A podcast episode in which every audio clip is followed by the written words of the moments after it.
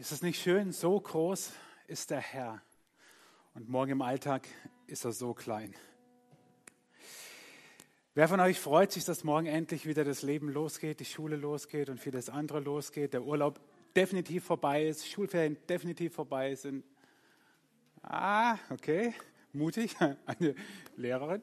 Ähm, ja, ansonsten ist so die Begeisterung, geht so irgendwie. Ah, mir geht es genauso.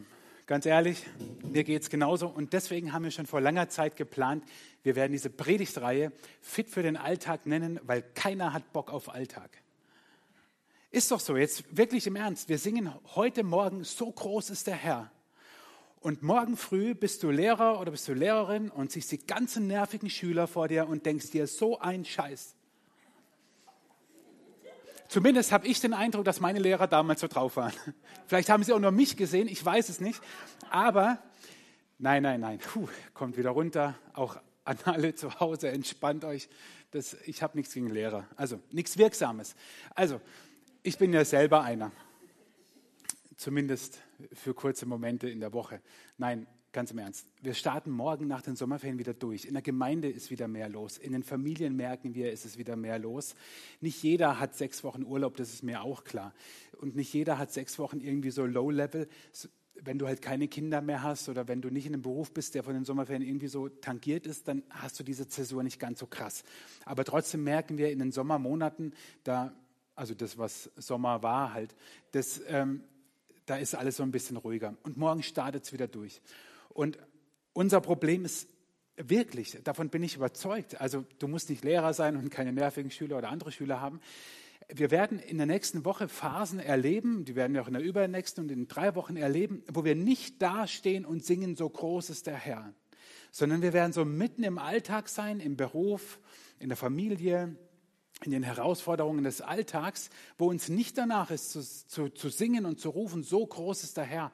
Und deswegen brauchen wir Ermutigung, unbedingt Ermutigung aus Gottes Wort, fit für den Alltag. Deswegen diese Predigtreihe aus dem Titusbrief. Auf den komme ich gleich zu sprechen. Denn ich glaube, bei allem, was neu ist, dürfen wir nicht den Fehler machen, dass wir auf uns schauen und dass wir den Blick auf Gott vergessen. So groß ist der Herr. Für uns beginnt auch was Neues. Morgen wird meine Tochter eingeschult. Endlich kommt sie in die Schule. Also auf die weiterführende Schule.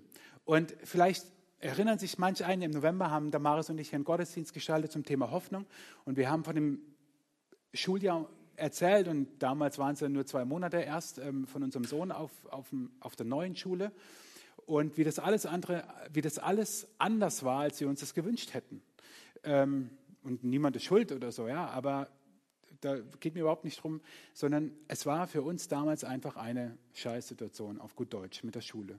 Und jetzt kommt meine Tochter morgen in, auf eine neue Schule. Und sofort denkst du dir, oha, wie wird das bei ihr werden? Ja, wie wird das mit den ganzen Bedingungen, die wir haben? Äh, kommt noch mal ein Homeschooling, yippie, oder nicht? Und wie wird sie damit klarkommen? Wie wird die Klasse sein? Und ich sage euch, ich bin nicht entspannt. Ich bin alles andere als entspannt. Und deswegen ist es so wichtig, dass wir aus Gottes Wort uns Ermutigung abholen. Und deswegen haben wir den Titusbrief uns ausgewählt. So, wenn ich jetzt fragen würde, wer von euch würde den Titusbrief auf Anhieb überhaupt finden in der Bibel, ähm, da könnte es schon schwierig werden, weil er ist ja nicht lang, man überblättert ihn leicht und manch einer fragt sich eigentlich, wo steht er überhaupt. Ich nehme euch am Anfang dieser Predigt und dieser Predigtreihe mit hinein in die Zeit und in den Brief und um das ganze Geschehen drumherum, weil es so wichtig ist, damit wir noch mehr daraus ziehen können, weil Kontext ist König. Das gilt immer. Das gilt generell, wenn wir, wenn wir Bibelstellen lesen, sollten wir den Kontext beachten. Ich mache euch ein Beispiel. Wenn ich euch morgen früh erzähle, ey, ich habe gestern gesehen, wie zwei Männer sich die ganze Zeit nur auf die Fresse geklopft haben, die haben gekämpft, bis einer am Boden lag. Dann ist der Kontext entscheidend. Ob das auf dem Parkplatz vor der Kirche war oder in der Sporthalle im Boxring. Kontext ist König. Und genauso ist es auch mit dem Titusbrief. Wer ist dieser Titus eigentlich? Nun, dieser Titus ist erstmal ein Mann, äh, wenig überraschend. Er ist Christ und er war ein Begleiter, Vertrauter von Paulus. Paulus, der in den ersten Jahren, nachdem Jesus starb, auferstand, Gemeinden beginnen sich zu bilden. Ich komme gleich noch drauf, was das bedeutete. Reiste Paulus ganz viel in einem bestimmten Bereich, nämlich in diesem Bereich hier, dort, wo heute viele Urlaub machen, so rund ums Mittelmeer. Ganz, ganz grob gesagt, das reicht aber schon. In diesem Bereich reiste Paulus umher und gründete Gemeinden, rief zum Glauben an Jesus auf. Und einer seiner Begleiter, einer seiner Zöglinge war Titus. Und ein ganz entscheidendes Datum in der damaligen Zeit ist das Jahr 48 nach Christus. Dort fand das sogenannte Apostelkonzil statt. Denn wir müssen uns das folgendermaßen vorstellen und wir hier im Wutachtal können uns das wunderbar vorstellen, denn wir leben in der Diaspora. Wer hat schon mal das Wort Diaspora gehört? Ja, die, die hier leben. Diaspora heißt Zerstreuung und man meint in, in im kirchlichen Kontext damit, dass eine gewisse Konfession, in unserem Fall die evangelische, in der absoluten Minderheit ist und man sehr weitläufige Gemeinden hat. Und das erleben wir hier äh, im, im Kirchenbezirk. In meinem Kirchenbezirk davor, wo ich war, im Kraichgau, wenn dort ähm, in Bad Rappenau, ich wohnte, meine Stelle war in der Nähe von Sinsheim, wenn dann Bad Rappenau Synode war, fuhr ich je nach Autos 20, 25 Minuten. Und ich dachte damals, boah, ey, das geht mir so auf den Keks.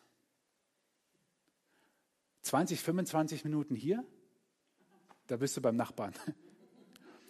Also wenn wir, wenn wir in Wehr Pfarrkonvent haben, fahre ich über eine Stunde einmal durch den Kirchenbezirk und habe Pfarrkonvent. Also wir, wir merken, wir leben hier in der Zerstreuung, in einer ganz weiten Fläche und genau so war das damals auch. Jesus starb, auferstand. Wir nehmen es mit den Zahlen nicht bis ins Jahr genau, nur dass es besser merken könnt, um das Jahr 30 in Jerusalem. Die Urgemeinde gründete sich und aus dieser Urgemeinde heraus aus Jerusalem heraus erwuchs, dass es in der Gegend drumherum und dann eben durch Paulus, der reiste im Mittelmeerraum, Christen auch in anderen Regionen gab. Und das Problem war, nicht alle davon waren davor Juden. Das war ja ganz logisch. Wen hatte Jesus berufen als Jünger? Juden.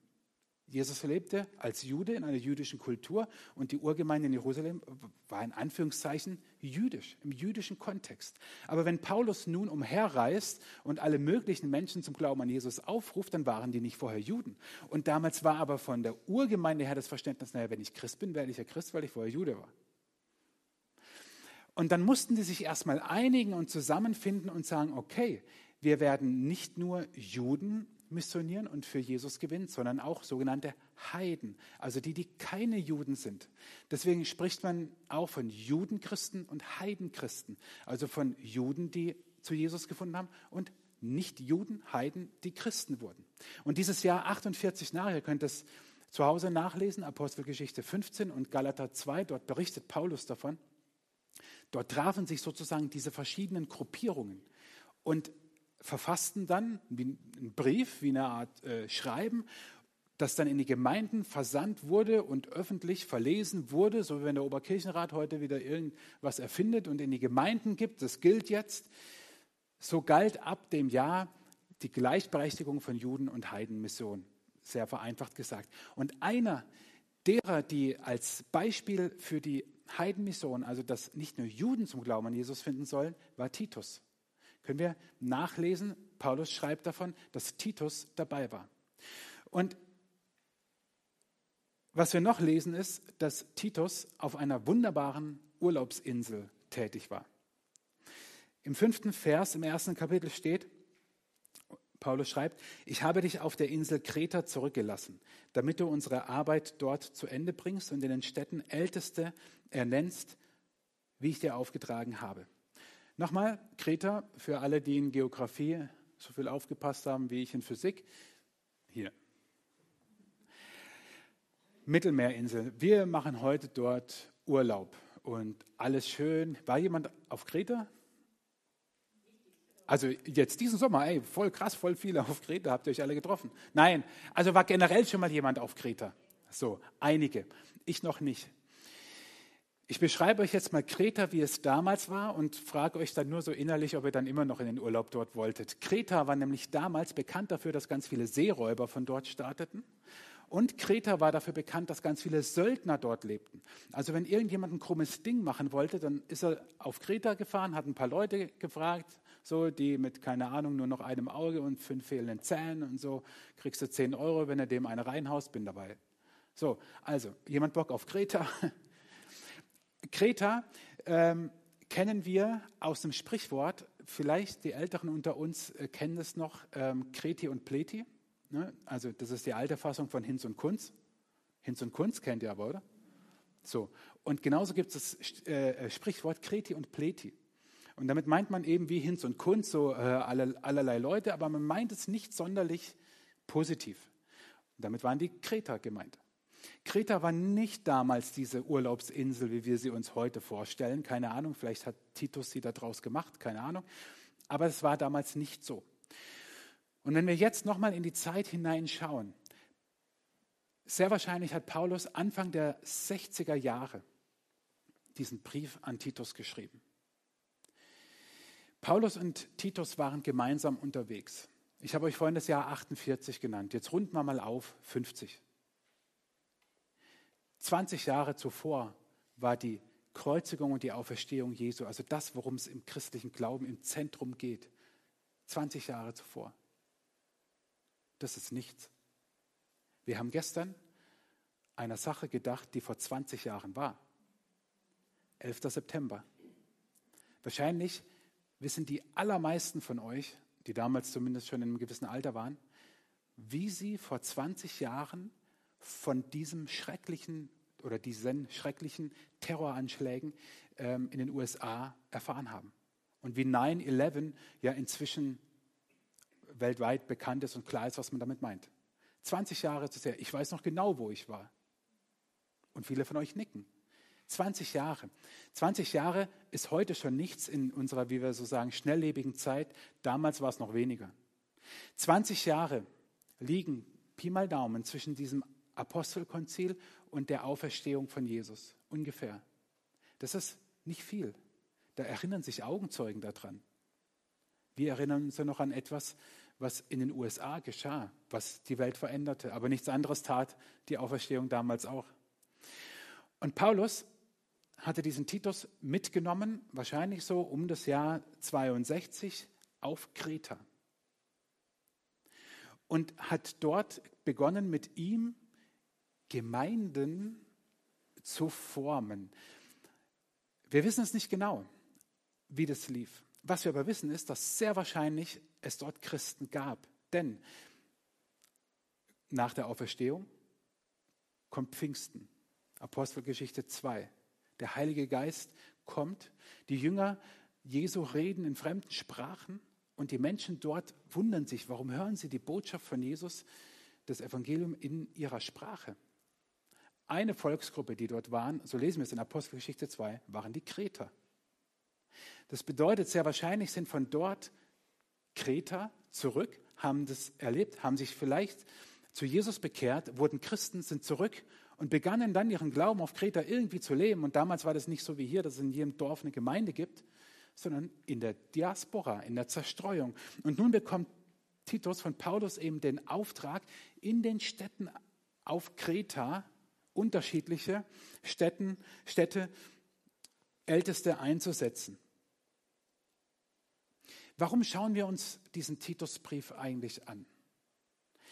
Es sind drei Gründe, die hoffentlich so ein bisschen aus dem jetzt ersichtlich wurden.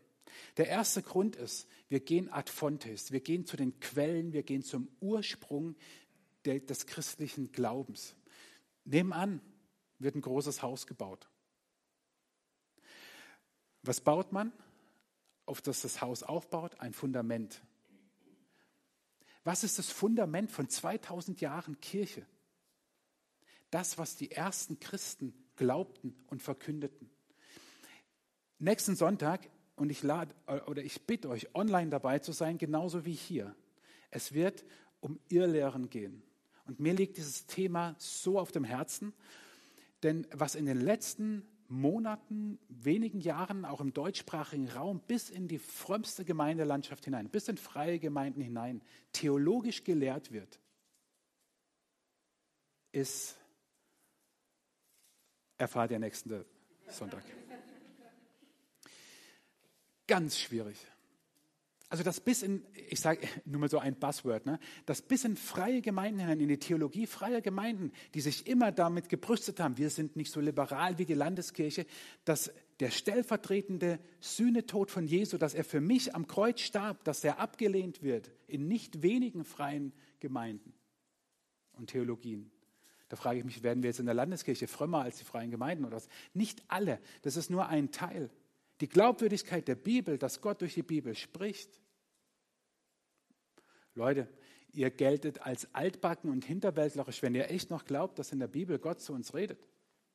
Das bewegt sich gerade in der Theologie an Irrlehren und ich sage euch eines, wir lesen es in Büchern aus Verlagen von Schriftstellern, wo wir dachten, das kann jetzt echt nicht wahr sein, oder? Es ist aber so. Und darum wird es nächsten Sonntag gehen. Und deswegen ist es so wichtig zu gucken, was haben eigentlich die Christen geglaubt? Was ist das Fundament, die ersten Jahrzehnte, auf, der, auf dem die Kirche aufbaut? Nicht die Theologie aus dem 21. Jahrhundert, aus dem 18. Jahrhundert, aus dem 11. Jahrhundert. Wurscht. Was ist die Quelle? Deswegen ist der Titusbrief so wichtig. Und er ist wichtig, weil er in ganz unruhigen Zeiten geschrieben wurde, eben wo die Gemeinden, die Kirche sich erst gründete. Und wer von uns würde sagen, dass wir heute in ruhigen Zeiten leben? Und das Dritte ist, was diesen Titusbrief so besonders macht, dass es um die Weitergabe des Evangeliums an die nächste Generation geht. Titus quasi als Zögling, als Nachfolger von Paulus. Wie wichtig ist es, dass wir der nächsten Generation und der übernächsten Generation den Glauben an Jesus nicht nur irgendwie als Tradition weitergeben, sondern die Menschen einladen, Jesus zu glauben und zu vertrauen. Ihr habt die Hälfte für heute schon geschafft. Aber mir war das so wichtig, euch mit in, in, in den Kontext zu nehmen, damit wir noch mehr hoffentlich rausziehen können aus diesem Titusbrief. Und wir lesen heute nur vier Verse, die ersten vier Verse. Dieser Brief stammt von Paulus, einem Diener Gottes. Ich bin ein Apostel von Jesus Christus, dazu berufen, die von Gott Auserwählten in ihrem Glauben zu unterstützen und die Wahrheit zu verbreiten, die zum Glauben führt. Diese Wahrheit schenkt die Hoffnung auf ewiges Leben, das Gott schon vor dem Anfang der Welt zugesagt hat. Und er kann nicht lügen. Nun hat Gott, weil die Zeit dafür gekommen war, diese Botschaft offenbart und mir die Aufgabe übertragen, sie zu verkünden. Der Brief richtet sich an Titus, der durch den Glauben wie mein eigenes Kind ist. Ich wünsche dir Gnade und Frieden von Gott, dem Vater und Christus Jesus, unserem Erlöser. Erinnert ihr euch in der Schule, wie ihr gelernt habt, wie man Briefe anfängt und wie man sie nicht anfängt? Hallo Oma, mir geht's gut. Wie geht's dir? Das Essen auf Kreta ist wunderbar. Ich war heute schon am Strand und die Sonne hat geschienen.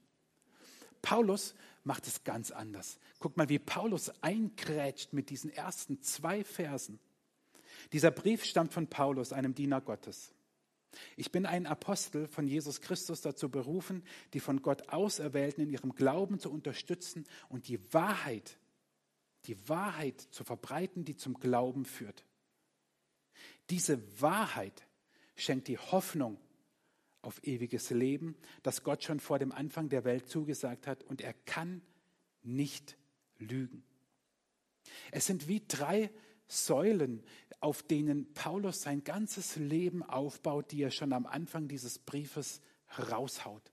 Das ist Glaube, das ist Wahrheit und das ist Hoffnung. Und Glaube meint nicht dieses, ich glaube, heute gibt es ein leckeres Essen oder ich glaube, der KSC gewinnt auch mal wieder. Dazu braucht man viel Glauben im Moment das heißt auch nicht, ne, so ich, ich glaube, dass Partei XY am meisten Stimmen bekommt. Das ist nicht mit Glaube gemeint, sondern damit ist gemeint, ich glaube und vertraue. Ich glaube und vertraue. Das griechische Wort meint genau beides, nie nur das eine, nie nur Glaube, sondern Vertrauen. Ich vertraue. Ich vertraue Jesus. Wem vertraust du? Wem vertraust du?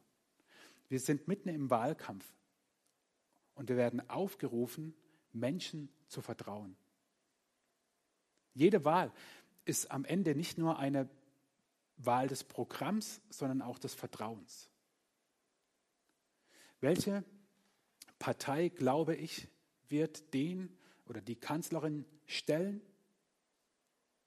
die am besten unser Land regiert? Diese Partei wähle ich. Ich wähle aber auch die Partei, von, dessen, von deren Programm ich überzeugt bin. Hat irgendjemand mal die Programme der Parteien gelesen? Wie schnell machen wir unsere Wahl davon abhängig, ob wir einer Person vertrauen, ob sie glaubwürdig ist. Und im, Wahl, im Wahlkampf ist es ja normal, dass dann schmutzige Wäsche gewaschen wird. Ja? So. Und ist mir jetzt egal, welche Partei das macht, das machen alle. Aber wie so eine Presse bringt so ein Wahlkampf immer nur wieder hervor, dass Menschen nicht 100% vertrauenswürdig sind. Und das ist vollkommen wurscht, in welcher Partei sie sind. Glaub nicht, dass in der Partei, die du wählen wirst, alles gut ist. Nur in meiner. Menschen sind nicht zu 100% vertrauenswürdig. Und Paulus sagt gleich am Anfang, es geht um, um, um Glauben, um Vertrauen und es geht um Wahrheit. Wahrheit, die in Beziehung geschieht. Wahrheit im christlichen Sinne. Mein Papa hat mir das immer so gesagt. Ich glaube aber, es ist irgendein Sprichwort oder eine Redewendung von jemand anderem, nicht von ihm. Ähm, du sollst die Wahrheit dem anderen nicht wie ein nasses Handtuch um die Ohren schlagen, sondern wie ein Mantel, in den er sich einhüllen kann und der ihn wärmt. Ich bin eher so Typ Handtuch gewesen. Naja, immer noch manchmal. Und immer wieder muss ich an dieses Wort denken. David, du sollst die Wahrheit den Menschen so sagen, dass sie sich wie in einen wärmenden Mantel darin hüllen können und ihnen nicht wie ein nasses Handtuch um die Ohren schlagen. Habt ihr schon mal ein nasses Handtuch um die Ohren gekriegt? Ich kann eins holen, wenn jemand will. Das tut weh, das tut weh, aber ein Mantel wärmt und schützt. Und Deswegen, weil Wahrheit im christlichen Sinn immer Beziehung ist. Ich kann anderen eintrichtern und sagen, du musst an Jesus glauben und es ist alles falsch, was du glaubst und es gibt nur einen Gott. Ja, alles, alles richtig, alles richtig. Aber glaubst du da, du musst abnehmen, du musst aufhören mit Rauchen, du musst mehr Sport machen. Wer davon macht mehr Sport, hört auf zu rauchen und nimmt ab? Es meldet sich keiner, danke. Okay, es hat sich keiner getraut zu melden. Durch Appelle werden die Menschen nicht bessere Menschen, auch nicht Christen, sondern dort, wo ich merke, es geht um Beziehung. Und Jesus sagt doch, ich bin die Wahrheit. Natürlich gibt es diese eine Wahrheit und die ist Jesus. Und vielleicht muss es eine postmoderne und postpostmoderne Welt noch mehr hören, dass es diese eine Wahrheit in Beziehung gibt, nämlich Jesus. Und das Letzte, was Paulus am Anfang so raushaut, ist die Hoffnung. Und Hoffnung ist für ihn nicht einfach nur irgendwie so ein optimistisches nach vorne schauen, sondern ein Gründen auf die Verheißungen Gottes. Denn er schreibt, Gott kann nicht lügen. Gott kann nicht lügen. Und das ist genau unser Thema heute. Gott lügt nicht. Und du denkst so, boah, Könnt ihr es noch ein bisschen billiger machen, das Thema heute? Pass auf, wir machen einen Versuch. Ich werde dir drei Verheißungen, die Gott gibt, vorlesen. Und du tust mal so, als ob sie wahr wären. Und du schaust in die nächste Woche hinein, auf all das, was auf dich wartet. Und du tust so, als ob das stimmt, was da in der Bibel steht. Du tust so, als ob Gott wirklich nicht lügt. Du tust so, als ob das wahr wäre und mitten für deinen Alltag gilt. Okay? Nur mal angenommen. Gott verspricht, wenn du durch tiefes Wasser oder reißende Ströme gehen musst, ich bin bei dir. Du wirst nicht ertrinken. Und wenn du ins Feuer gerätst, bleibst du unversehrt. Keine Flamme wird dich verbrennen.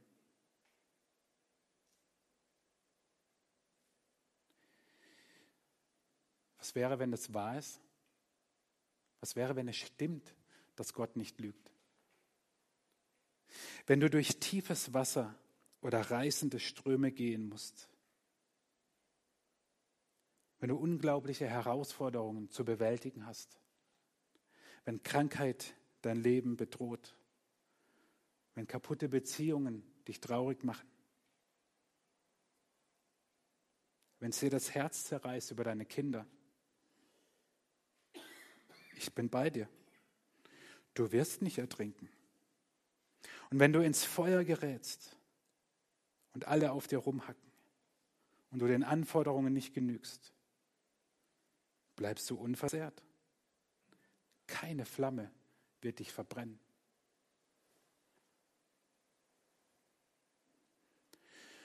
Oder Psalm 32. Gott verspricht, ich will dich lehren und dir den Weg zeigen, den du gehen sollst. Ich berate dich. Nie verliere ich dich aus den Augen. Ich will dich lehren und dir den Weg zeigen, wo du keine Ahnung hast, wo es lang geht. Ich berate dich, nicht die Besserwisser, nicht dein eigener Verstand, nicht dein eigenes Können. Ich berate dich. Nie verliere ich dich aus den Augen, auch wenn du mich mitten im Alltag aus den Augen verlierst. Oder 2. Timotheus, Gott hat uns nicht einen Geist der Furcht gegeben, sondern einen Geist der Kraft, der Liebe und der Besonnenheit.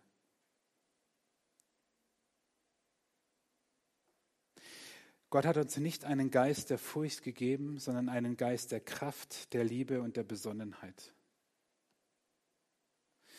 Habt ihr gewusst, dass ich manchmal ein riesengroßer Schisser bin?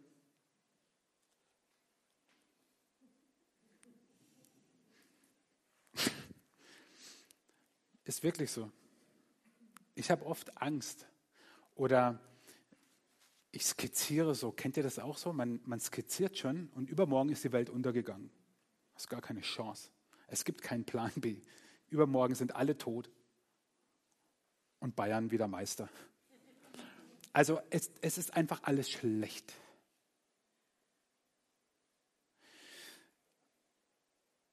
Und übermorgen werde ich sterben, weil ich heute huste oder einen Schnupfen habe.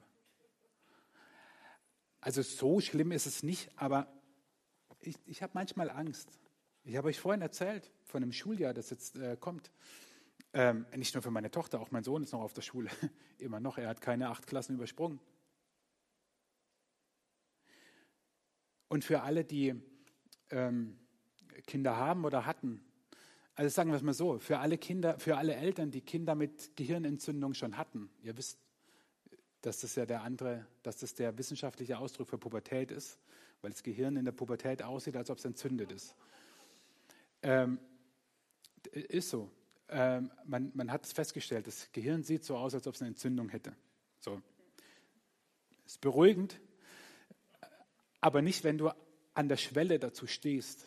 Also wenn du an der Schwelle zur Hölle stehst, naja, nicht ganz so schlimm.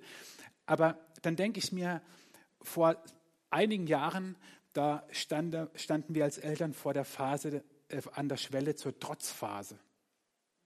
Und ich dachte mir, Mensch, Geschichte wiederholt sich. Und Pubertät ist ja nichts anderes. Aber wir haben die Trotzphase auch überlebt. Und es gibt hier viele Eltern, von denen ich weiß, dass sie Kinder haben, die schon durch die zweite Trotzphase und Gehirnentzündung durch sind. Und oh Wunder, es leben alle noch. Und oh Wunder, hey, denen geht es ja ganz gut. Denen ist kein Bein abgehackt worden und die sind auch nicht zu Mördern geworden. Die sitzen nicht im Knast. Mensch, die, die lachen ja sogar noch manchmal. So, das sage ich jetzt so scherzhaft, aber mitten in meinem Alltag gibt es Herausforderungen, ich rede jetzt nur mal als Familienvater, ich könnte euch zig andere Sachen sagen, ja, gibt es Herausforderungen, wo ich denke, Maranatha, komm Herr Jesus, komm bald. Und in diesen Momenten brauchen wir diese Zusagen. Und in diesen Momenten merke ich, wie ich Sonntag singe, so groß ist der Herr und im Alltag so klein mit Hut. Ich mache mich hier jetzt gerade ein bisschen zum Affen und bin sehr ehrlich. Ich hoffe, dass ich zumindest manch dass es manch einem ähnlich geht und es nicht nur mir so geht. Denn unser Problem ist, wir schauen auf unsere Umstände. Wir schauen nicht mehr auf Gott. Wir schauen, was alles passieren könnte. Wir schauen, was alles schlecht sein könnte. Und das Problem ist auch noch, dass wir in einer Kultur leben, die Fehler nicht zulässt. Boah, wie schlimm ist das denn? Aber als Christen leben wir in einer göttlichen Kultur, die von Fehlern lebt, weil sonst wäre Gnade sinnlos. Aber was meint ihr, wie oft Gott schon auf uns geschaut hat und gedacht hat, also mehr nicht. Also vielleicht jetzt in diesem Moment auch. Und es ist Gnade, dass er uns liebt und mit uns geht. Unser Problem ist, wir schauen auf uns, auf unsere Umstände, auf das, was nicht sein könnte, auf das, was sich nicht erfüllt hat, auf das, was wir uns anders erhofft und erbeten haben. Ja. Aber ändert sich deswegen Gott? Liebt Gott mich deswegen weniger? Ist seine Zusage, dass er mit mir geht durch tiefes Wasser und reißende Ströme und dass ich nicht verbrenne, selbst wenn ich durch Feuer gehe, ändert sich diese Zusage nur, weil ich auf meine Umstände schaue? Könnt ihr mal mir laut eine Antwort geben? Nein. Danke. Puh, ich hoffe, ich erinnere mich dran in der Woche. Und ihr erinnert euch an dieses Nein. Die Zusage ändert sich nicht, aber unser Problem ist, wir schauen auf unsere Umstände. Und es schleichen sich Lügen ein, wie, ich bin doch Gott egal, er hört doch meine Gebete nicht. Was bringt es überhaupt, an ihn zu glauben? Welchen Sinn macht es überhaupt, an Gott zu glauben? Ich gehe nicht mehr in die Kirche, ich gehe nicht mehr in den Gottesdienst. Das ist alles scheiße. Also letzteres muss nicht sein, aber es geht so Stück für Stück für Stück, weil wir nicht mehr auf Gott schauen. Und deswegen diese Predigtreihe fit für den Alltag. Und jeder von euch hat so seine Möglichkeiten, wie er nah an Jesus dranbleibt. Und das ist meine Bitte, gerade in dieser Zeit. Ich nehme, ja, es ist zwar müßig, das immer wieder zu sagen, aber ich nehme durch diese Corona-Pandemie und durch alle ähm, Maßnahmen und Regelungen, die wir haben, eine, eine, eine Lethargie und Melancholie wahr in unserem Land, in unserer Region, in unserer Kirche, in unserer Kirchengemeinde, die ich mir nie gewünscht hätte. Du kriegst Menschen noch schwieriger für irgendwas motiviert. Wer von uns steht auf und sagt, Chaka, wir verändern dieses Land positiv, weil alter Jungscher groß mit Jesus Christus mutig voran. Kennt denn noch jemand? Wir standen als 30 Jungscherler am Ende jeder Jungscher-Stunde im Kreis zusammen und der Mitarbeiter brüllte, mache ich jetzt nicht, keine Sorge, Jungscher mit Jesus Christus und alle Kinder dreimal, mutig voran. Und wir sind wieder rausgestürmt. Keine Ahnung, ob das in meinem Leben irgendwas verändert hat damals, aber es war ein geiles Gefühl. Und wer von uns ist in dieser Melancholie, in dieser Lethargie, die gerade ist, da und sagt mit Jesus mutig voran? Eigentlich müssten es wir Christen sein. Wir müssten es sein, die die Antwort haben auf diese Lethargie, auf diese Melancholie, auf diese Null-Bock-Stimmung, auf diese Perspektivlosigkeit, auf die Hoffnungslosigkeit, weil wir Jesus kennen. Nicht, weil wir Christen sind, nicht, weil wir in der Kirche sind. Nein, weil wir wissen, wer die Hoffnung ist. Jesus allein, einzig Jesus. Mir geht es so auf den Keks, ganz ehrlich, so auf den Keks, dass selbst Kirchenvertreter jetzt alle Hoffnung in die Impfungen legen. Was für ein Bullshit. Unsere, also nichts gegen Impfung, ja. Also nicht falsch verstehen, aber wenn auch noch die Kirche in dieses Rohr bläst, dann denke ich, ja, schaff dich doch selber ab. Unsere Hoffnung ist Jesus alleine. Und Impfungen sind gut gegen Krankheiten, gar keine Frage. Aber was, was dieser Lethargie, dieser Hoffnungslosigkeit, dieser Tristesse, äh, wie so ein schwarzer Film, der manchmal über, über, über den Menschen liegt, hilft, ist einzig und allein Jesus. Und ich sage dir eins, du wirst es alleine nicht schaffen. Weder in deinem persönlichen Leben noch wenn du sagst, Chaka, ich will in dieser Welt Hoffnung bringen.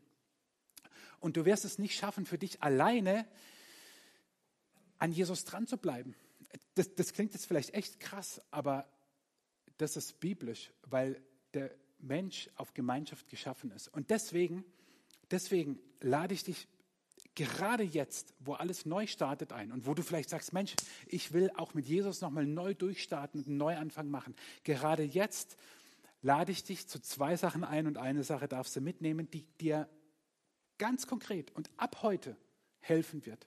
Das erste ist, dass heute Abend um 20 Uhr startet 21 Tage des Gebets. Wir wollen uns auch jetzt wieder Zeit nehmen, zu Beginn des nächsten Semesters, ich sage gleich noch was dazu, ähm, Zeit nehmen fürs Gebet. Wir starten heute um 20 Uhr. Wir werden diese Woche uns um 20 Uhr jeden Abend hier zum Gebet treffen. Nächste Woche morgens um 6 und die dritte Woche wieder abends um 8. Wem das so kompliziert wird, komm einfach diese Woche jeden Abend um 8. Und, und dann wirst du erfahren, wie es nächste Woche weitergeht. Oder guck auf der Homepage vorbei, okay? Aber wir, wir wollen uns diese Zeit nehmen, äh, zu beten. Dazu haben wir dieses Heft. Manche von euch haben es vielleicht noch vom Frühjahr. Hinten liegen einige aus. Wisst ihr, ich kann viel reden. Letzten Endes sage ich dir eines. Dein Leben, deine Wahl. Du kannst versuchen, es mit dir alleine alles auszumachen, aber ich glaube, in Gemeinschaft geht es besser. Ich erwarte nicht, dass jetzt jeder von euch jeden Abend und jeden Morgen in den nächsten Wochen hier antanzt und brav. Nein, darum geht es mir nicht. Aber ich kann einerseits hier viel predigen und andererseits geben wir euch keine Hilfestellung. Nein, diese 21 Tage des Gebets könnten doch eine wunderbare Möglichkeit sein, dass du sagst, okay, was auch immer jetzt kommt an an Herausforderungen, an Unwägbarkeiten, an, an, an Dingen, wo ich Gott ganz besonders brauche, auch in diesem Neustart. Ich nehme mir die Zeit zum Beten. Ich nehme sie mir bewusst. Und ich lade dich ein, Teil davon zu sein, dir diese Zeit zu nehmen. Das Zweite, es startet ja auch wieder unser Semester. Wir hatten unser erstes Semester innerhalb unseres Grow-Prozesses. Wir sind noch am Anfang ähm, mit vielen Kleingruppen, mit tollen Begegnungen und Menschen, die durch diese Zeit verändert wurden. Und wenn du sagst, ich möchte eine Kleingruppe starten, dann kannst du ab sofort deine Kleingruppe online auf wutachblick.de Schrägstrich Kleingruppen eintragen. Ihr zu Hause könnt es gleich machen, die ihr zuguckt. Ihr seid ja schon online. Und du musst dir nichts aus den Fingern saugen. Wenn du sagst, ich möchte einfach mit Leuten in der Bibel lesen, okay. Wenn du sagst, ich gehe gerne joggen, ich mache das in der Gruppe und ich bringe noch einen geistlichen Impuls rein, super, mache ich. Wenn du sagst, so wie ich, ich bin der totale Bastelfreak, ich mache das total gern. Okay, ein paar sind noch wach, ich bastel nicht gerne. Äh, aber wenn du sagst, dieses äh, äh, Do-it-yourself ist ja gerade oder seit einiger Zeit, ne, ich bin fasziniert, wie kreativ Menschen sein können mit Nähen und mit Papercraft und, und, und. Und du sagst, oder Handlettering und so. Und, und du sagst, Mensch, oder du hast ein Buch gelesen, wo du sagst, ey, das muss ich mit ein paar anderen lesen. Was auch immer. Oder du hast musikalisch eine Begabung oder kochst gerne und willst für mich kochen. Nein, willst das so. Dann starte eine Kleingruppe. Denn alleine wirst du es nicht schaffen, aber mit anderen zusammen. Ich habe diese Woche, nur diese Woche, so viele E-Mails und WhatsApp-Nachrichten bekommen von Freunden, Familienmitgliedern auch weiter, die echt an was zu knabbern haben. Wo ich gedacht habe, ey Gott, ey, warum? Warum? Und in dem Moment, wo sie es mir geschrieben haben, und wahrscheinlich auch noch anderen, es geht nicht um mich, aber in dem Moment, wo sie es mir geschrieben haben, haben sie es mit jemandem geteilt. Und es ist so wichtig, dass wir nicht alleine bleiben. Und deswegen, das Semester startet am 4. Oktober. Das heißt, jetzt kannst du dir überlegen, will ich eine Kleingruppe anbieten? Und Sie startet am 4. Oktober und geht nur bis zum 19. Dezember. Das Wintersemester ist immer kurz. Also das sind zweieinhalb Monate. Das ist nicht viel, aber wo du sagst, ich biete an, dass wir uns, was weiß ich, jeden Donnerstagabend treffen wir uns bei mir auf Whisky und Zigarre. Und dabei philosophieren wir über Gott und die Welt und reden über das, was uns bewegt. Weil es rein fiktiv Donnerstag geht bei mir schlecht. Egal was es ist, nimm dir die Zeit, geh in dich und überlege, was du für eine Kleingruppe anbieten könntest, wo du selber für jemanden einen Ort bieten kannst. Du musst ja nicht auf alles eine Antwort und eine Lösung haben, überhaupt nicht, aber zu sagen, Mensch, ich mache das. Wir hatten so unterschiedliche Kleingruppen im ersten Semester. Wir hatten eine Wandergruppe, wir hatten eine faszinierende Fotografiegruppe. Ihr hattet Ingrid und Sami mit Marc zusammen hier im Gottesdienst, er hat es vorgestellt wir, wir hatten einen Männerstammtisch. Es gab so unterschiedliche Dinge und es ist so gut, gemeinsam unterwegs zu sein. Und das Dritte, du hast auf deinem Platz diese Einkaufschips bekommen. Nimm sie alle mit nachher und lass sie dann auch im Einkaufswagen ruhig stecken. Denn auf den Chips ist ein QR-Code. Und wenn du diesen QR-Code mit dem Handy abscannst, landest du auf dieser Seite wutachblick.de, unserer Homepage, Schrägstrich Alltag. Und dort sind schon ein paar Sachen online und werden sukzessive zu dieser Predigtreihe weitere Dinge online gehen, die dir im Alltag helfen sollen, an Jesus dran zu bleiben. Das können Videos sein, das sind für heute zum Beispiel diese drei Zusagen, die Gott dir macht, als Grafiken. Wenn du willst, kannst du sie runterladen auf dein Handy und hast du dann immer bei dir. Ähm, und vergiss es nicht, kannst immer mal drauf gucken, was waren nochmal diese drei Zusagen aus Jesaja, Psalm und 1. Timoth 2. Timotheus. Äh, für nächsten Sonntag sind auch schon ein paar Sachen online, wenn ihr schon mal ein bisschen spicken wollt, in welche Richtung es geht. Ähm, ne, nehmt sie mit, gebt sie auch anderen, ähm, scannt den QR-Code ab oder geht direkt auf die Seite. Ich lade dich ein, weil es mir selber ein Anliegen ist, dass wir neu uns an Jesus festmachen in dieser verrückten Zeit.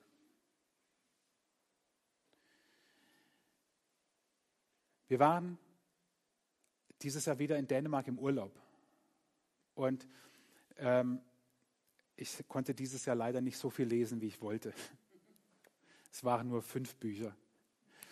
Und ich bin zurückgekommen und ich sage euch das jetzt ganz ehrlich, weil, weil ich glaube, dass diese Zeit mit uns allen etwas macht. Ich bin sonst immer zurückgekommen aus dem Urlaub und dachte, jetzt reiße ich Bäume aus und erobere die Welt. Und dieses Jahr bin ich aus dem Urlaub zurückgekommen und habe gedacht, äh, wo ist die Welt? Aber was soll ich machen? Ich nehme diese, diese Lethargie, all das sehr wahr und spüre das sehr, wie das uns als Menschen, als Gemeinde bewegt. Und ich bin davon nicht ausgenommen. Und ich will selber mich daran erinnern, dass ich auf Jesus schaue und nicht auf meine Umstände. Und ganz ehrlich, und keine Sorge, ich bin gleich fertig. Mir gehen ganz viele Regelungen, was Corona betrifft, auf den Zeiger. Ich verstehe vieles nicht. Ich finde vieles sogar gar nicht gut. Und jetzt kann ich mich entscheiden. Ich kann mich entscheiden, zu motzen und zu jammern und zu sagen, das ist doch alles Kacke. Warum machen die das?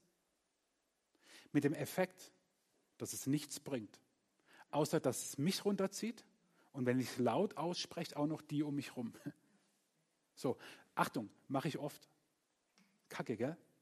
Ich würde gerne hier stehen und sagen, das mache ich gar nicht, aber was mache ich? Fragt meine Frau.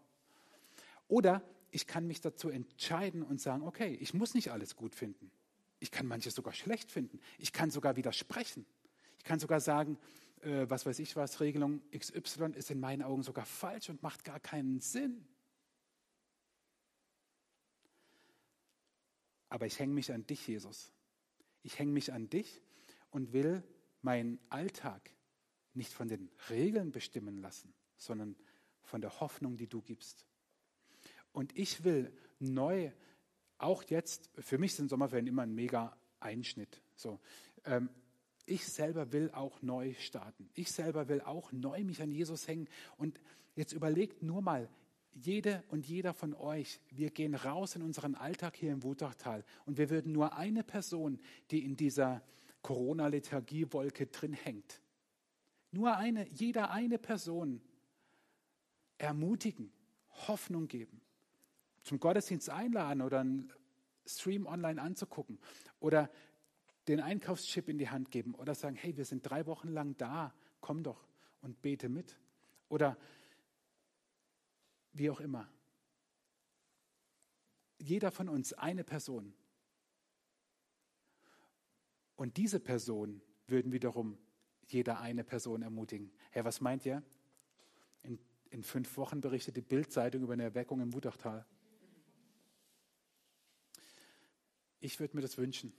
Und ich, ich entscheide mich, auf Jesus zu schauen Und wenn du das auch willst, dann bete ich jetzt mit dir.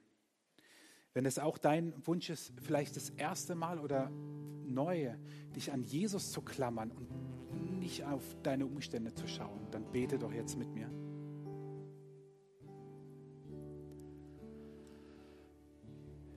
Jesus, in der Theorie ist es ganz einfach zu sagen, wir schauen auf dich, ich schaue auf dich, ich folge dir nach, ich vertraue dir. Du bist groß. Und im Alltag, boah, da vergesse ich das oft. Ich entscheide mich jetzt, neu mit dir durchzustarten, mich an dich zu hängen, Jesus. Ich bitte dich, Jesus, dass du mich aber an die Hand nimmst. Ich kann das alleine nicht. Ich bitte dich, dass du mir die Kraft gibst, an dir dran zu bleiben.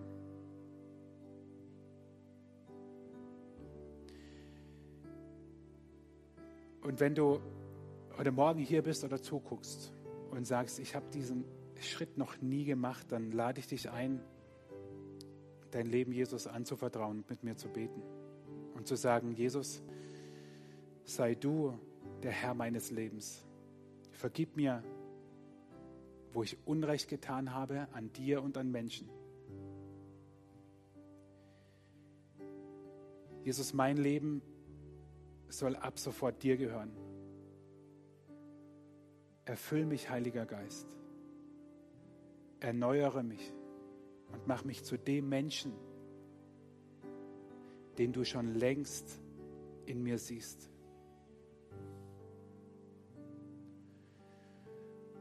Und besonders für die von euch, wo jetzt in nächster Zeit auch etwas Neues startet, in der Schule, in der Ausbildung, in, im Beruf, will ich beten.